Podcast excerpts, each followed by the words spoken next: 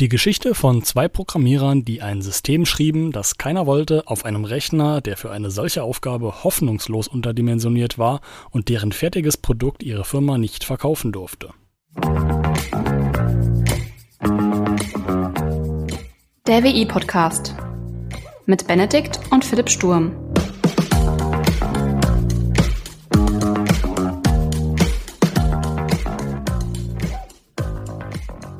Hallo und herzlich willkommen zur 26. Folge des WI-Briefings. Mein Name ist Benedikt und im heutigen WI-Briefing schauen wir uns mal ein Unternehmen an, das bekanntermaßen in der Firmengeschichte die ein oder andere richtige Entscheidung getroffen hat und heute einer der wertvollsten Tech-Firmen weltweit ist, nämlich Apple. Das Zitat vom Anfang stammt von Jean-Loup Gasset, falls ich den Namen richtig ausgesprochen habe, einem ehemaligen leitenden Angestellten bei Apple. Er äußerte diese Worte in Bezug auf die Entwicklung des Macintosh-Computers bei Apple. Dazu aber später mehr. Fast jeder kennt Apple als Marke und kann zumindest irgendetwas zu Apples Produkten sagen. Es gibt unterschiedlichste Meinungen zu Apple und auch Menschen hinter diesen Meinungen. Da wären zum einen die sogenannten Apple-Jünger, die immer die neueste Hardware von Apple kaufen und bei einem Produktrelease auch gerne mal vor Apple-Shops campen. Oder Menschen, die Apple-Produkte als Statussymbol besitzen Natürlich gibt es auch noch das Gegenlager, also Menschen, die mit Apple gar nichts am Hut haben. Aber dann gibt es auch noch Menschen, die Apple-Produkte aufgrund ihrer Benutzerfreundlichkeit und Zuverlässigkeit kaufen. Natürlich gibt es noch viele andere Gruppen, aber ich möchte heute einmal auf die zuletzt genannte Benutzergruppe eingehen. Genauer soll es heute um den Anfang von Apple gehen.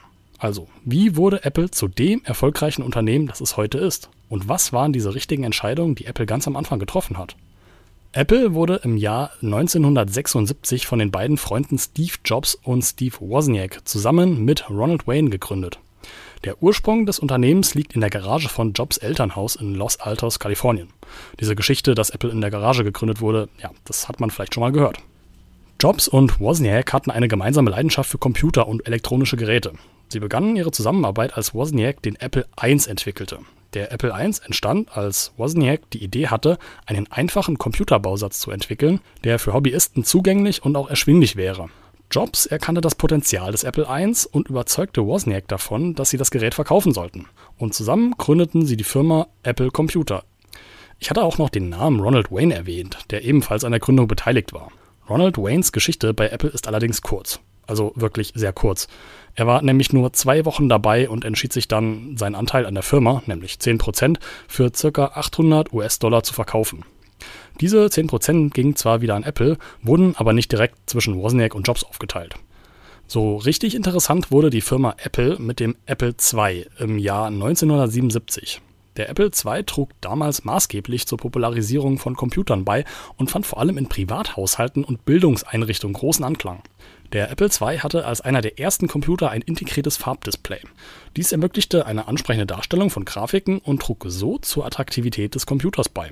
Ein weiterer Aspekt, der den Apple II damals so beliebt gemacht hat, war, dass Apple II ein offenes Gehäuse hatte, sowie auch Erweiterungssteckplätze und somit Benutzern ermöglichte, interne Komponenten zu erweitern oder auch zu modifizieren oder auch zu reparieren. Im Nachhinein wirklich saukomisch, weil heute wäre das ja undenkbar. Wie eingangs schon erwähnt, zeichnen sich Apple-Produkte durch einfache Bedienbarkeit aus. So auch schon der Apple II. Er konnte damals schon von Leuten bedient werden, die keine umfangreichen technischen Kenntnisse hatten, was unter anderem dafür sorgte, dass Computer auch vermehrt in Privathaushalten anzutreffen waren. Im Jahr 1984 brachte Apple den Macintosh auf den Markt, oft auch abgekürzt als Mac. Der Macintosh war einer der ersten kommerziell erfolgreichen Computer mit einer grafischen Benutzeroberfläche, die mittels Mauszeiger und grafischen Symbolen bedient wurde. Anfangs bekannt als Macintosh System Software und später als Mac OS, bot eine intuitive und benutzerfreundliche Umgebung, die den Umgang mit Computern erleichterte. Im Jahr 1988 führte Apple das Betriebssystem AUX ein, das auf dem Unix-System 5 basierte. Dies war das erste kommerzielle Unix-Betriebssystem von Apple. Unix war damals eines der am weitesten verbreiteten Betriebssysteme. Die Integration von Unix in das Apple-Betriebssystem brachte gleich mehrere Vorteile mit sich. Zum einen konnten Unix-Anwendungen und Macintosh-Anwendungen auf derselben Plattform ausgeführt werden. Das bedeutete, dass die Benutzer die Flexibilität hatten, eine breite Palette von Software zu nutzen, die für Unix entwickelt wurde, und gleichzeitig die spezifischen Vorteile der Macintosh-Umgebung zu genießen.